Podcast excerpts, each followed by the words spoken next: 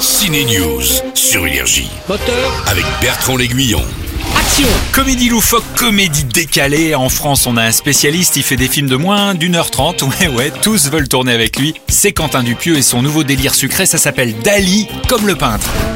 Maître, on peut faire une pause un peu là?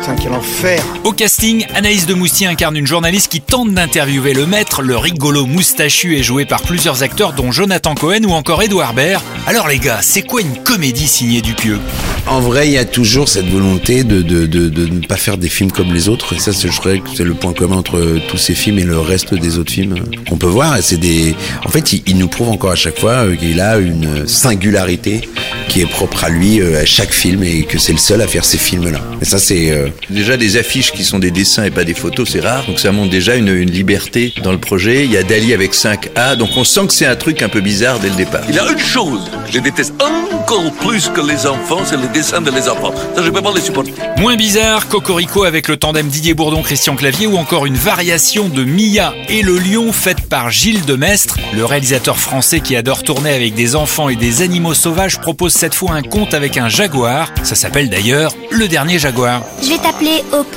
Je serai là pour te défendre.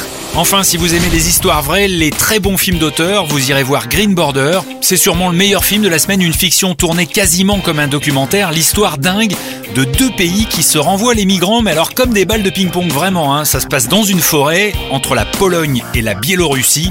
C'est signé Agnieszka Hollande. Green Border, Dali, Cocorico sont à voir uniquement au cinéma. Alors bon film Énergie. News.